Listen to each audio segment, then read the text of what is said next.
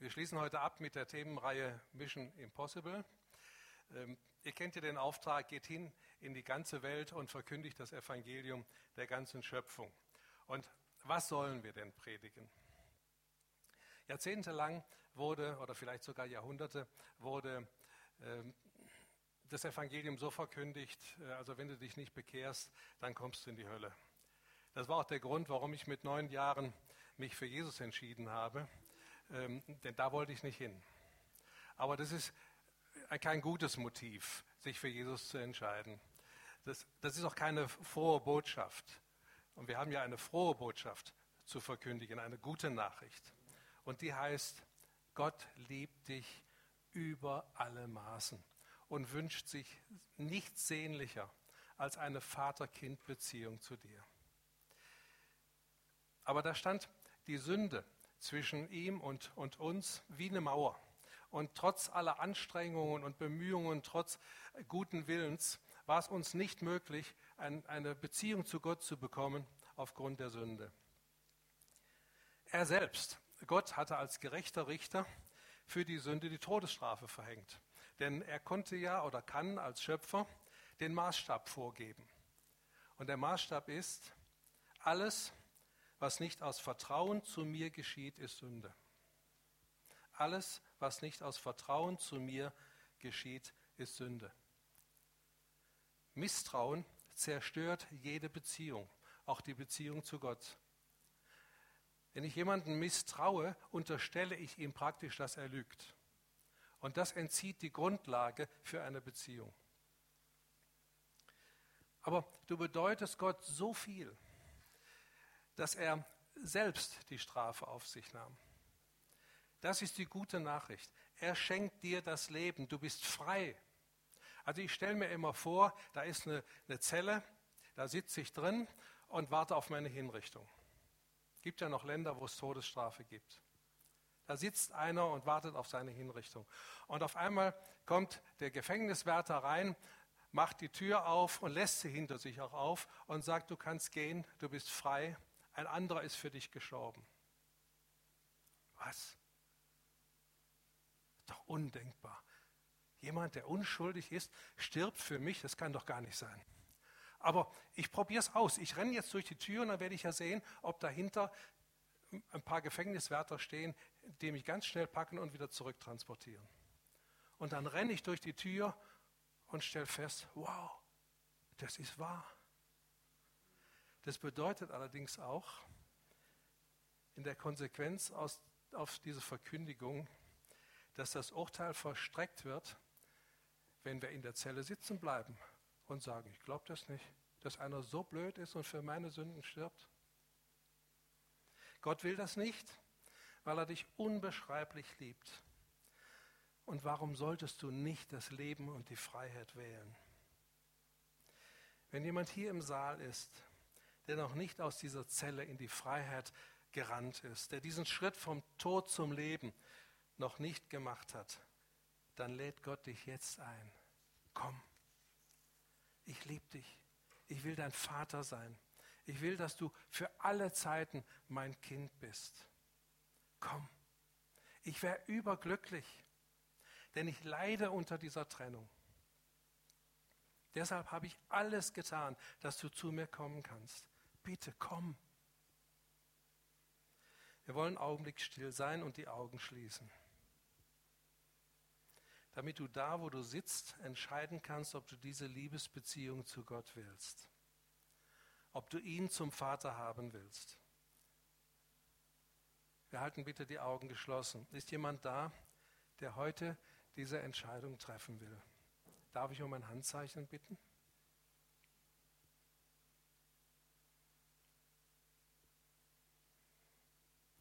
Okay.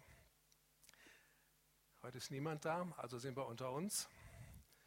Dann können wir weitermachen. Ihr könnt die Augen wieder aufmachen.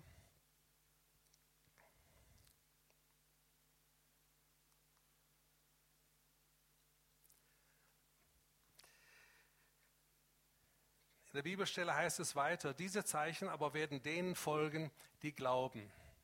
Oder anders ausgedrückt, diese Zeichen werden dir und mir folgen, wenn wir nicht misstrauen.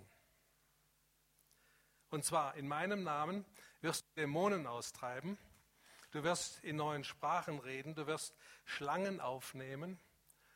Wir denken da an Paulus, wo er von der Schlange gebissen wurde und alle haben befürchtet, dass er jetzt tot umfällt und er schüttelt nur die Schlange ab und nichts passiert. Schwachen oder Kranken wirst du die Hände auflegen und sie werden sich wohl befinden. Dämonen austreiben. Ich weiß gar nicht, habe ich das, doch, ich glaube, ich habe es hier schon erzählt, wo ich im Seniorenheim eine Frau im Gottesdienst hatte, die war zur Kurzzeitpflege da, die war nur einmal im Gottesdienst, weil eben die Zeit ganz kurz war, wo sie überhaupt in diesem Seniorenheim war. Und sie bat mich nach dem Gottesdienst noch mit mir reden zu dürfen. Und dann erzählt sie mir von Lichtkugeln, die durch den Raum schweben und dann im Bett ihres Mannes zerplatzen. Und sie hört Klopfgeräusche an der Heizung und hat schon mal das Licht angemacht und geguckt, was da los ist. Und da stand am Heizkörper eine dunkle Gestalt und die ist dann verschwunden, wo sie das Licht anmachte. Und dann habe ich gefragt, was war denn mit ihrem Mann? Der war kürzlich gestorben. Da hat sie gesagt, der war Alkoholiker. Und da war mir klar, Alkohol ist ein, mögliches Einfallstor für Dämonen. Und jetzt war der Mann tot und die Dämonen suchten ein, ein neues Zuhause und klopften bei ihr an. Und wir konnten dann im Namen Jesu gebieten, dass die Dämonen verschwinden mussten. Unser Dienst für den Herrn leitet sich aus diesem Auftrag Jesu ab. Aber so mancher sagt, Predigen ist nicht mein Ding und Folgen tut mir ohnehin nichts und im Übrigen habe ich genug mit mir selbst zu tun. Und legt den Auftrag ad acta. Daraus ist niemandem ein, ein Vorwurf zu machen, aber es ändert nichts daran, dass Gott durch dich große Dinge tun will. Ihr habt schon viel über dieses Thema gehört und ich will zum Abschluss der Themenreihe noch einen Aspekt beleuchten, über den wir bisher nicht gesprochen haben. Entschuldigt, wenn ich sehr direkt werde. Es macht keinen Sinn, zum Gottesdienst zu kommen, sich eine Predigt reinzuziehen, wenn es ohne Auswirkungen für unser Leben bleibt. Das hat keinen Sinn. Deshalb werde ich heute persönlich. Und du hast jetzt noch die Chance. Geh raus. Du hast noch die Chance. Okay, keiner? dass mir nachher aber keine Klagen kommen. Hand aufs Herz. Warum sollte jemand Christ werden wollen, der dich und mich im Alltag kennt und erlebt? Warum sollte jemand Christ werden wollen, der mich kennt? wenn ich doch genauso denke, dieselben negativen Reden schwinge, genauso eigenmächtig handle, mindestens dieselben Probleme haben. Wahrscheinlich habe ich noch ein paar mehr, weil es in der Gemeinde gibt es auch noch welche.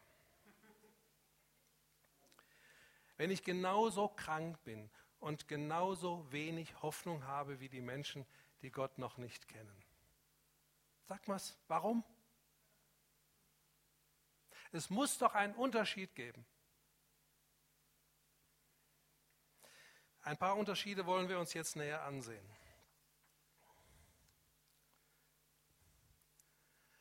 Der wesentlichste Unterschied zu Menschen, die Gott noch nicht kennen, ist für mich die Hingabe. Von William Temple heißt, äh, stammt der Satz, wir können die Außenstehenden nicht evangelisieren, wenn wir nicht das Feuer der Hingabe in uns neu entfachen.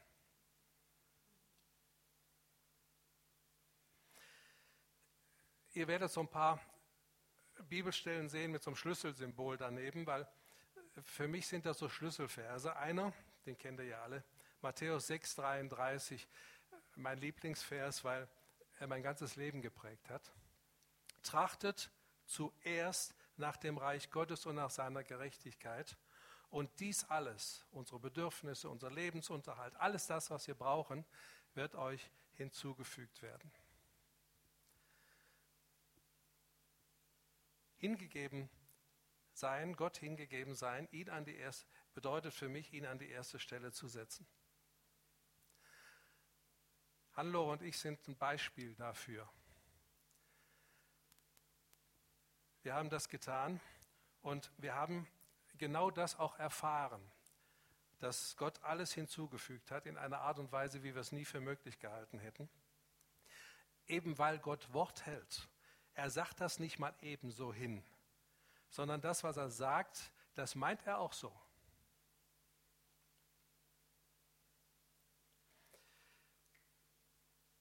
Du hast Erwartungen an Gott?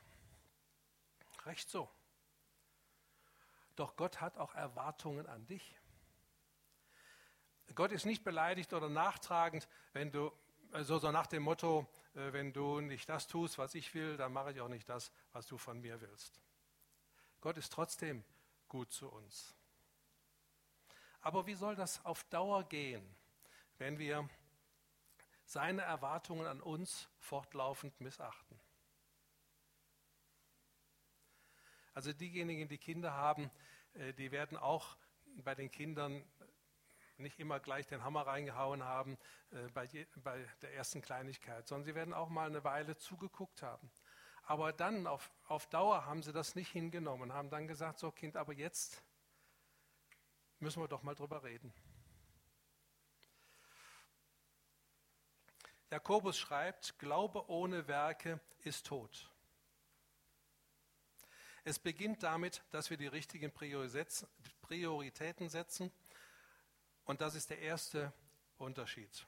Gott soll in meinem Leben an erster Stelle stehen. Das heißt, ich will mich ihm täglich zur Verfügung stellen. Und dann wird er mir den Rücken frei halten, indem er mir alles das gibt, was ich brauche. Höre ich ein Amen? Ein paar Gläubige sind da. Der zweite Unterschied besteht in der Erneuerung unserer Gesinnung. Paulus nennt uns den Schlüsselvers in Römer 12, Vers 2. Seid nicht gleichförmig dieser Welt, sondern werdet verwandelt durch die Erneuerung eures Sinnes. Was das für eine Gesinnung ist, sehen wir in Philippa 2, denn diese Gesinnung sei in euch, die auch in Christus Jesus war. Werdet verwandelt. Bedeutet, dass nicht ich derjenige bin, der mich äh, versucht zu verändern.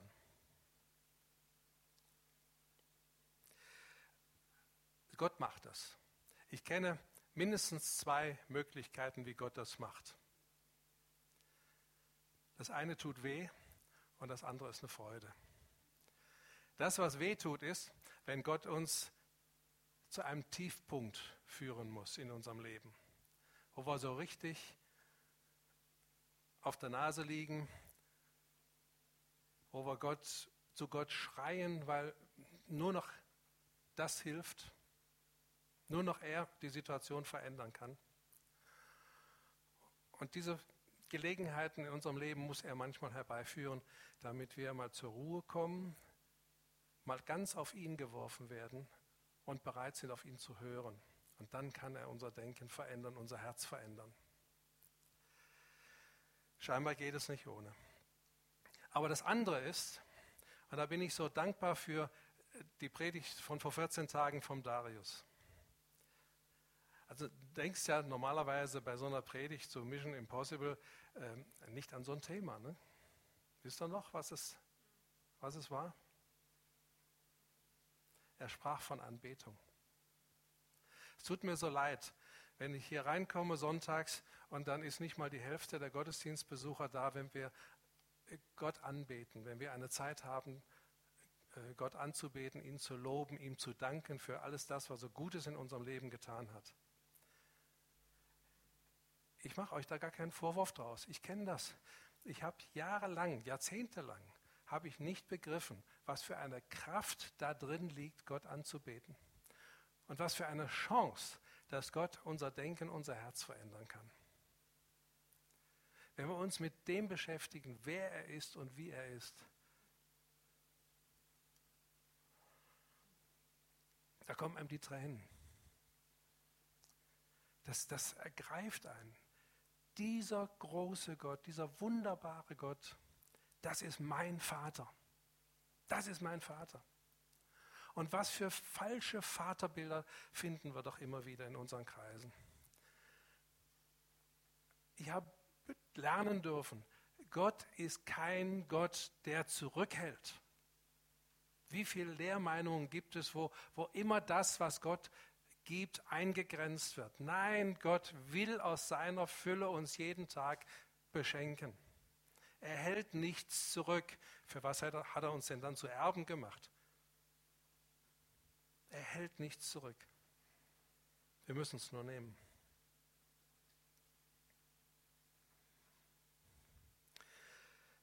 Aber Gott tut das nicht ohne uns. Das heißt, wir treffen eine Entscheidung, anders denken und anders, uns anders verhalten zu wollen. Dann sorgt er dafür, dass das mit der Zeit auch gelingt. Als wir von neuem geboren wurden, wurde unser Geist erneuert. Erneuert, nicht verändert. Also ich habe hier mal so ein Auto mitgebracht damit er das auch behaltet. Gott hat den Motor nicht repariert, sondern er hat einen funkelnagelneuen Motor eingebaut. Bloß die Karosse, die ist noch alt. Will sagen, Gott hat uns einen neuen Geist gegeben. Aber Seele und Körper sind noch alt. Das, der Körper wird erst erneuert nach unserer Auferstehung. Das heißt, dass der Geist Gottes unsere Seele und unser, unseren Körper beeinflussen muss, verändern muss.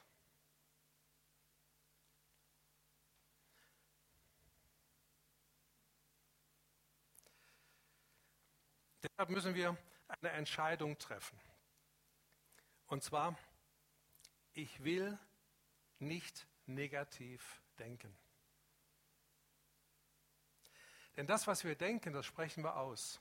Und das, was wir denken, das glauben wir auch. Es kann sein, dass wir über unsere Probleme, über unsere Nöte klagen, über die Umstände. Aber was machen wir dann damit? Wir machen die groß. Und damit wächst unser Unglaube.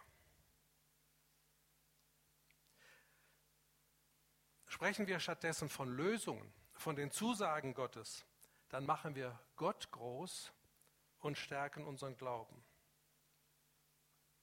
Also in Ordnung, wenn, wenn wir eine Zeit lang äh, klagen und, und jammern, aber dann muss kommen, aber dein Wort sagt.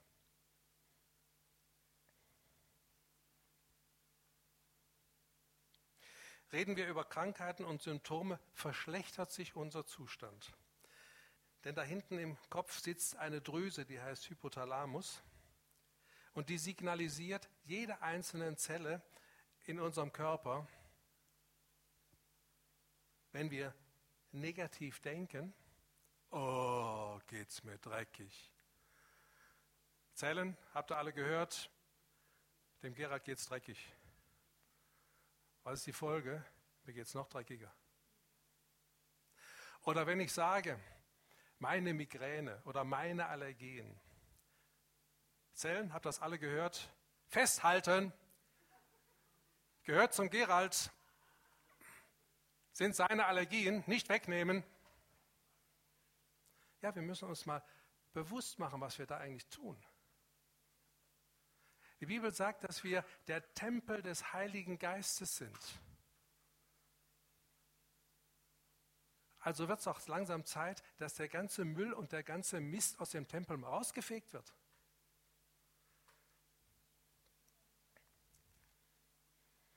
Proklamieren wir stattdessen Gottes Zusagen über Heilung und Wiederherstellung. Dann aktiviert das auch unsere Selbstheilungskräfte im Körper. Das ist schon mal gut, weil es den Genesungsprozess ähm, unterstützt, aber es baut vor allen Dingen unseren Glauben auf. Dasselbe gilt, wenn wir negativ reden, weil wir unseren Kopf mit negativen Nachrichten zuballern und negative Gedanken zulassen. Mir hängt das langsam so zum Hals raus, wenn ich in den, in den Nachrichten all diesen negativen Dreck höre. Ich habe schon gar keine Tageszeitung mehr. Ich muss nicht wissen, dass in Karlsruhe eine Straße mal mit dem Auto zusammengestoßen ist. Ich muss diese negativen Nachrichten nicht wissen. Ich höre mir einmal Nachrichten an und dann ist aber auch gut. Ich höre sehr gerne so, so ähm, Magazinsendungen. Aber wenn das negativ wird, schalte ich aus. Das hat keinen Sinn. Ich muss nicht die ganzen negativen Nachrichten in mich aufnehmen. Es prägt mein Denken. Und diese ganz, dieses ganze negative Zeugs muss raus.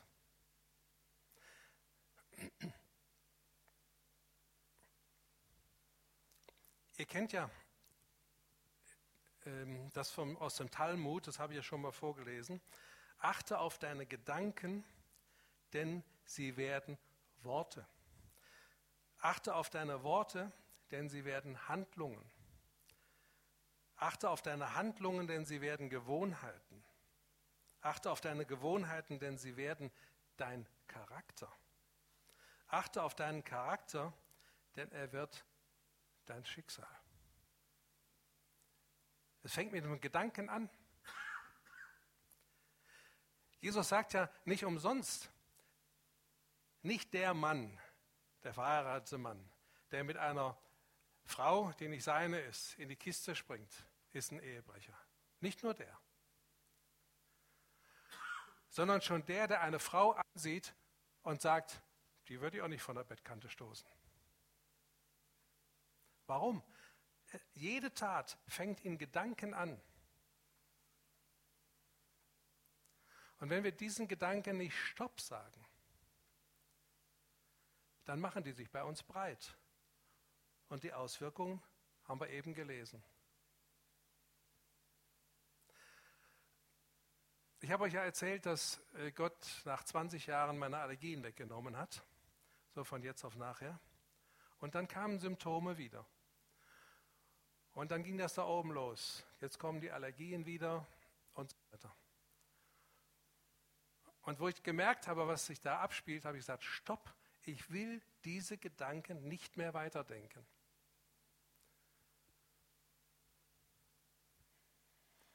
Sondern stattdessen meinen Kopf mit den Zusagen Gottes füllen. Gibt in einer christlichen Bekenntnisschule eine gute Gewohnheit für die Lehrer vielleicht mal als Idee. Wenn da eine zur anderen sagt, du blöde Ziege,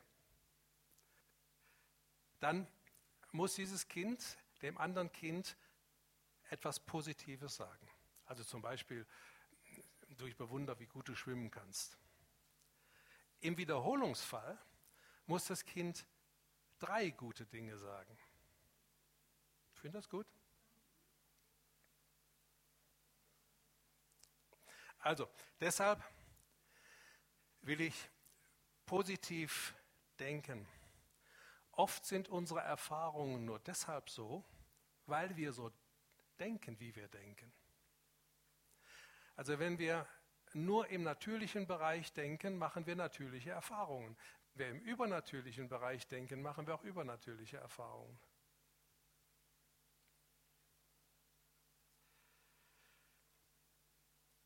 Ich will über Lösungen, über Zusagen Gottes reden, Heilung und Wiederherstellung proklamieren und für andere beten und sie segnen. Ich lache gern und viel, das wisst ihr, aber ich erzähle keine zweideutigen Witze und auch nicht Witze über andere. Übrigens auch keine äh, wo Petrus oder Gott oder der Himmel oder sowas vorkommt. Wie verhältst du dich im Beruf, an deiner Arbeitsstelle? Gibst du dein Bestes auch dann, wenn es mal nicht honoriert wird? Ich spreche jetzt nicht von, von Ausbeutung oder von permanent überfordert werden. Das nicht. Aber macht es einen Unterschied, wie ich mich verhalte gegenüber meinen Chefs? Bist du ein Vorbild in deinem Verhalten gegenüber deinen Vorgesetzten, deinen Kollegen oder Mitarbeitern? Das heißt, bist du ehrlich und wahrhaftig? Bei der Bundeswehr äh, war bekannt, dass ich äh, Christ bin. Und ähm, dann gab es also schon mal Diskussionen zwischen dem Gruppenleiter und, und uns. Ähm, er war der Meinung, wir haben das schon durchgenommen und äh, wir haben gesagt, nee, wir haben noch nicht. Und dann hat er irgendwann gesagt, so, Ruhe jetzt, Kaller, haben wir oder haben wir nicht? Und wenn ich dann gesagt habe, nein, wir haben nicht, okay, dann nehmen wir es jetzt durch. Er hat erwartet, der Kaller ist Christ, der sagt die Wahrheit. Da haben wir eine Verantwortung, dass wir auch wirklich ehrlich und wahrhaftig sind.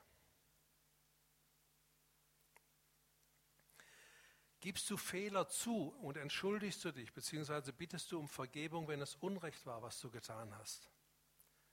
Also ich konnte das ja auf den Tod nicht leiden, wenn ein Mitarbeiter einen Fehler gemacht hatte und hat dann versucht, diesen, diesen Fehler irgendwie schön zu reden. Dann hatte ich als Chef nicht den Eindruck, der hat wirklich kapiert, dass er einen Fehler gemacht hat. Also schon aus dem Grund sollten wir Fehler auch zugeben und nicht versuchen, sie zu beschönigen, sondern sagen, okay, sorry, ist mir passiert, wie kriegen wir jetzt die Kuh vom Eis?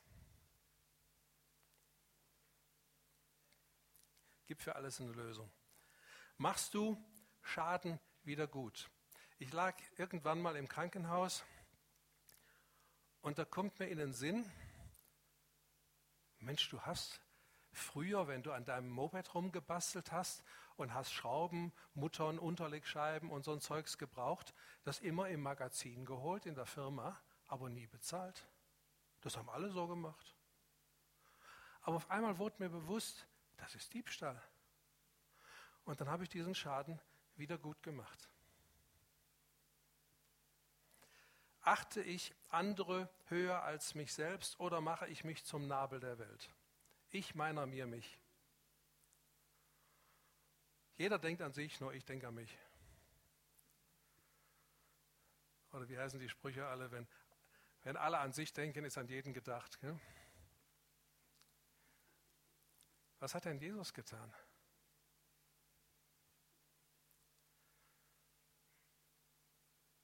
Jesus war Gottes Sohn, war nicht an Raum und Zeit gebunden, war in der Herrlichkeit beim Vater und hat das alles aufgegeben, nicht um hier der große King auf der Erde zu sein, Ehre, Anerkennung hier auf der Erde zu kriegen. Nee, er kam wegen mir. Er hat sich nicht um sich selber gedreht. Ich war ihm wichtig, du warst ihm wichtig. Deshalb kam er. Wie sehr drehen wir uns um uns selbst und meinen, das, was, was wir denken, das, so wie wir handeln, das ist das allein Richtige und verurteilen andere, die das anders sehen und anders denken und anders handeln. Stifte ich Frieden und vergebe ich denen, die mich verletzt haben. Ich habe das ja auch schon erzählt, als ich meiner Mutter vergeben habe, wurde auf einmal meine schiefe Wirbelsäule, mein schiefes Becken gerade und ich durfte die Absatzerhöhung am linken Schuh wieder runter machen lassen. Weil wir eben eine Einheit sind aus Seele und Körper und das, was sich im seelischen Bereich abspielt, oft Auswirkungen hat im körperlichen Bereich. Wie nehmen mich die Menschen im Haus und in der Nachbarschaft wahr? Wie verhalte ich mich beim Einkaufen oder im Straßenverkehr? Oh, habe ich Straßenverkehr gesagt? Übe ich Liebe und bin ich barmherzig, nehme ich Anteil am Leben anderer Menschen. Bin ich mir selbst wichtig oder sind mir andere wichtig? Bin ich dankbar gegenüber Gott und den Menschen und gebe ich Gott die Ehre durch mein Leben?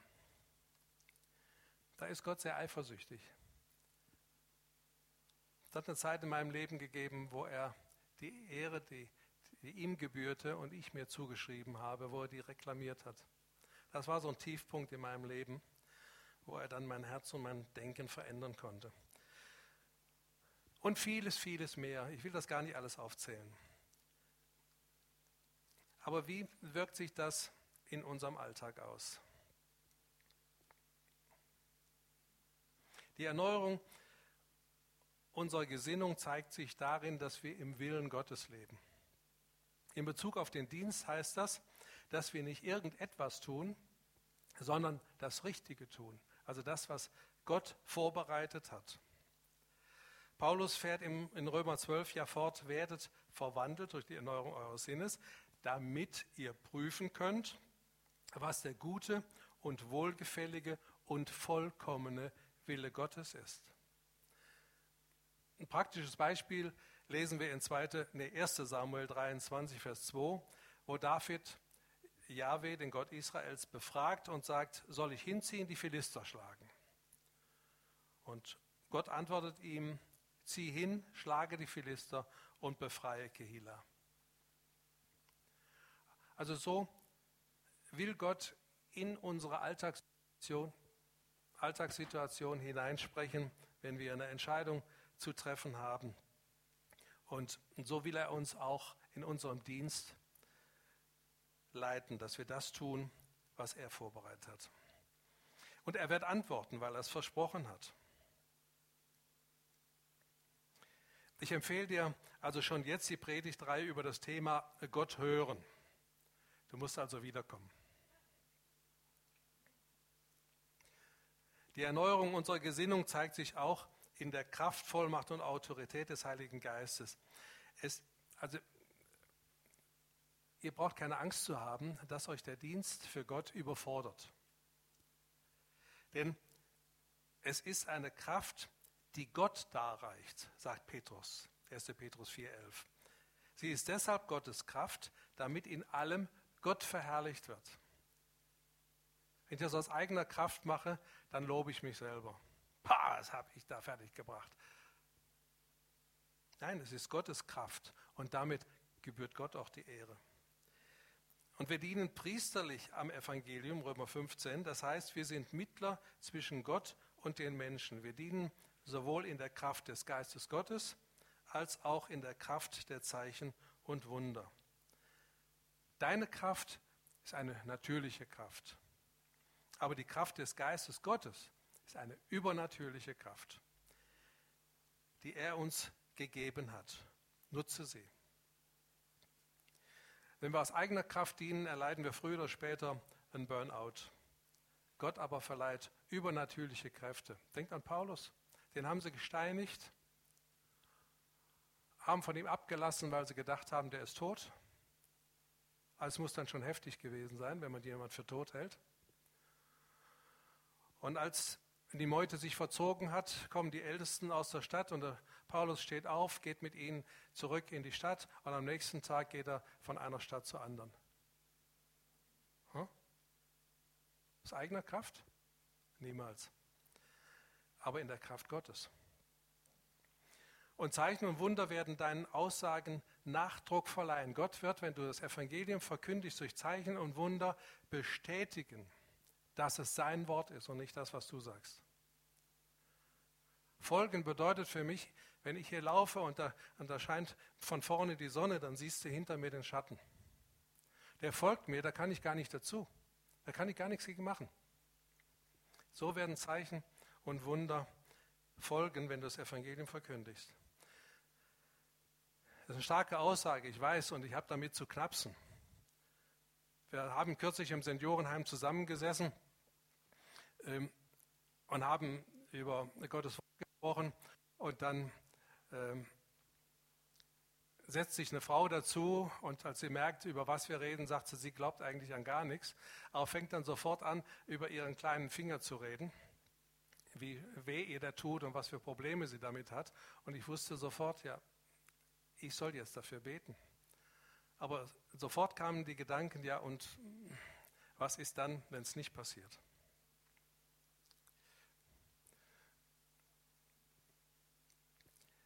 Ich habe äh, für den Finger gebetet. Ähm, Erneuerung unserer Gesinnung bedeutet auch bereit sein, Gott zu dienen. In, du musst dir nicht überlegen, du musst dir nicht Gottes Kopf zerbrechen, was mache ich? äh, sondern sag einfach, Herr, was hast du heute vor? Kann ich dir in irgendeiner Form dabei helfen? Ich bin bereit und stehe dir zur Verfügung. Und dann wart einfach ab, was passiert.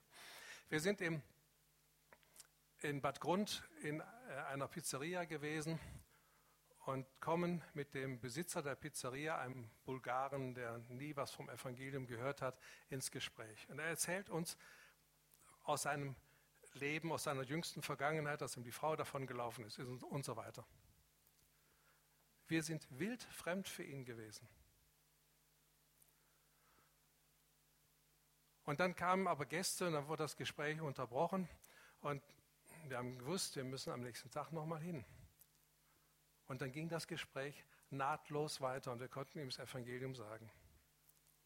Das hat sich so ergeben, das haben wir nicht herbeigeführt. Aber es war dran.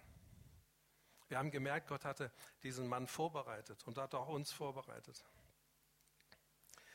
In Epheser 6 heißt es ja, beschut an den Füßen mit der Bereitschaft des Evangeliums des Friedens. Bereitschaft. Mehr braucht man nicht. Lass dich einfach darin leiten, wenn, wenn, du äh, sensibel bist, weil du morgens gebetet hast, Herr, gebrauche mich, ähm, welche Situationen auf dich zukommen. Ich sehe am Straßenrand einen äh, Mann, der versucht, ein Rad zu wechseln. Ich halte nicht bei jedem, der sein Rad wechselt. Aber ich hatte bei dem den Eindruck, du solltest hier anhalten und dem helfen. Und wir haben dann gemeinsam versucht, die Muttern loszukriegen, aber sie lösten sich nicht. Dann bin ich noch mit ihm in eine Werkstatt gefahren, habe so, eine, äh, so einen Hebel gekauft, äh, nicht gekauft, äh, geliehen. Ähm, dann haben wir mit dieser Hebelverlängerung äh, ähm, geschafft, die Muttern zu lösen.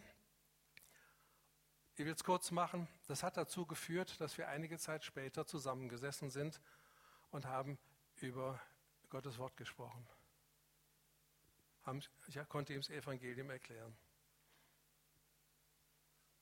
Oder ähm, wir haben mal in einem Hotel übernachtet, ähm, an, anlässlich einer Messe in Frankfurt.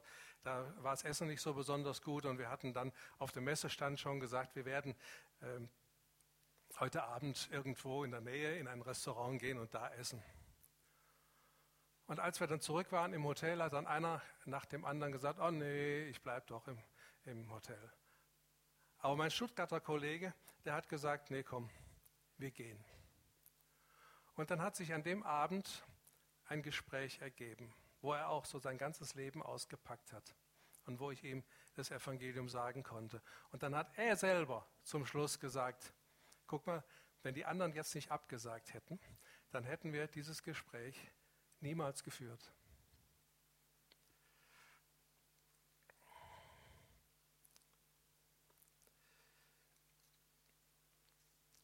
Wir müssen das in der Abhängigkeit von Gott tun. Das heißt, wir müssen uns immer wieder durch Gebet neu einnorden, damit wir den Willen Gottes auf diese Erde bringen. Und äh, Paulus sagt, eben hierzu wachend. Denn Gott dienen bedeutet, ich bekomme Feindberührung und da muss ich wachsam sein, damit er mich nicht aufs Kreuz legt.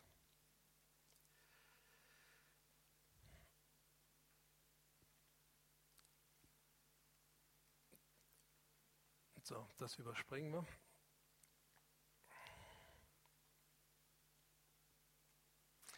Wenn wir unsere Gesinnung erneuern lassen, kann und wird das nicht ohne Auswirkungen bleiben. Ich wollte euch den Vorschlag machen, hört auf Gott und setzt euch ein konkretes, das heißt messbares Ziel. Zum Beispiel, wenn sich jeder von uns vornimmt, Gott um drei Leute zu bitten, die er zu Jesus führen kann. Da rief mich Uwe an und sagte mir genau das. Für mich ist das eine Bestätigung, dass wir diesen konkreten Auftrag von Gott für dieses Jahr haben. Ich sehe jetzt so hinter eure Stirn. Ich sehe, dass ihr denkt, ja, und was ist, wenn jetzt, wenn ich für drei Leute bete und da passiert nichts? Merkst du? Du zerbrichst dir schon wieder Gottes Kopf.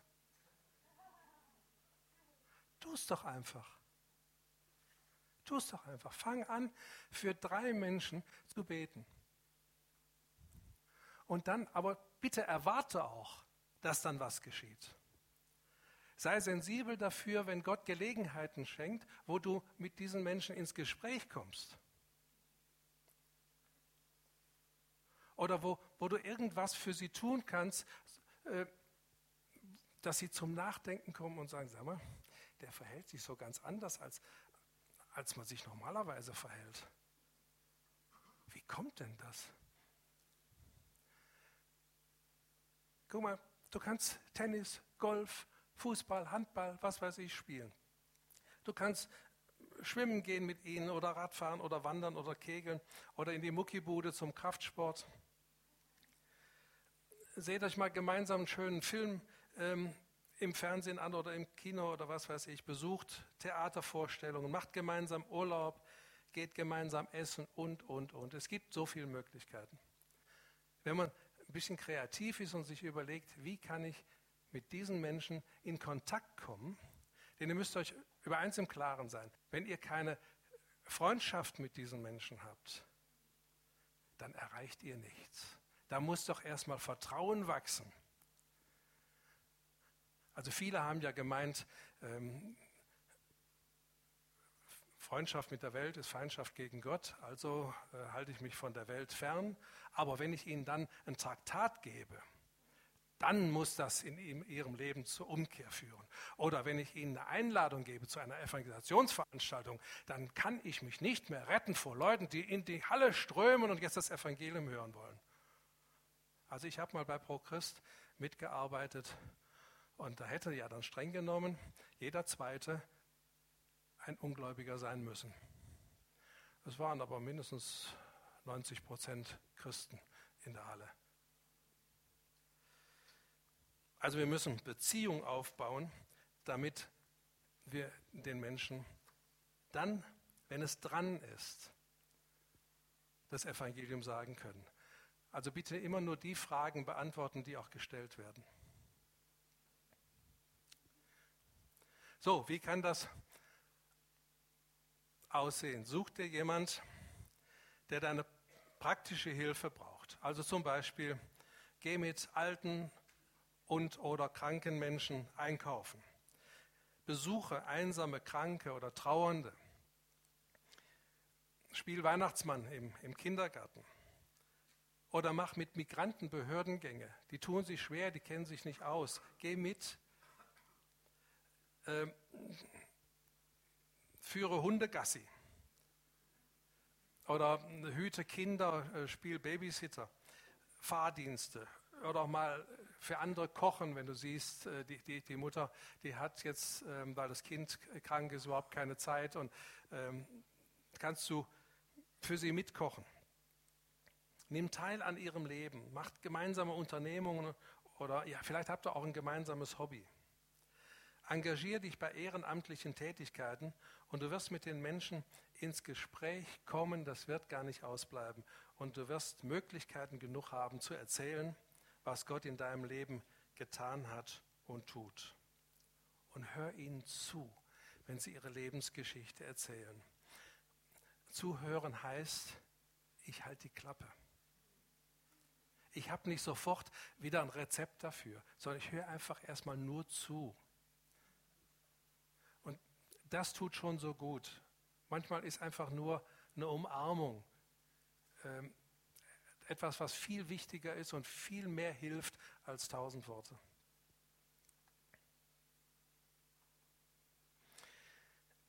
Erzähle, wie du Gottes Hilfe erfahren hast und bete für sie und mit ihnen. Ähm, je nachdem, wie das Verhältnis ist, äh, frag aber vorher, ob du mit ihnen beten darfst. Aber in der Regel sagen sie ja. Und du wirst die Erfahrung machen, dass so viel Segen und Freude auf dich zurückfließen und dein Vertrauen und deine Liebe in deiner Beziehung, in deiner Beziehung zu Gott wachsen wie nie zuvor. Und nicht zuletzt werden sich deine eigenen Probleme lösen, denn Gott hat verheißen, 2. Mose 23, Vers 25, wenn du ihm dienst, dann wird er dein Wasser und dein Brot segnen und jede Krankheit aus deiner Mitte entfernen. Und ich weiß, dass es wahr ist. Ich habe es erlebt. Ich danke euch, dass ihr geduldig zugehört habt und ich wünsche euch viel Freude bei der Umsetzung eures Auftrags. Gott wird euch reich belohnen, nicht erst im Himmel, aber da auch. Er wird euch hier schon reich dafür belohnen. Also wenn es gar kein anderes Motiv gibt, dann ist das auch ein Motiv, dass ihr davon am meisten profitiert. Gott segne euch.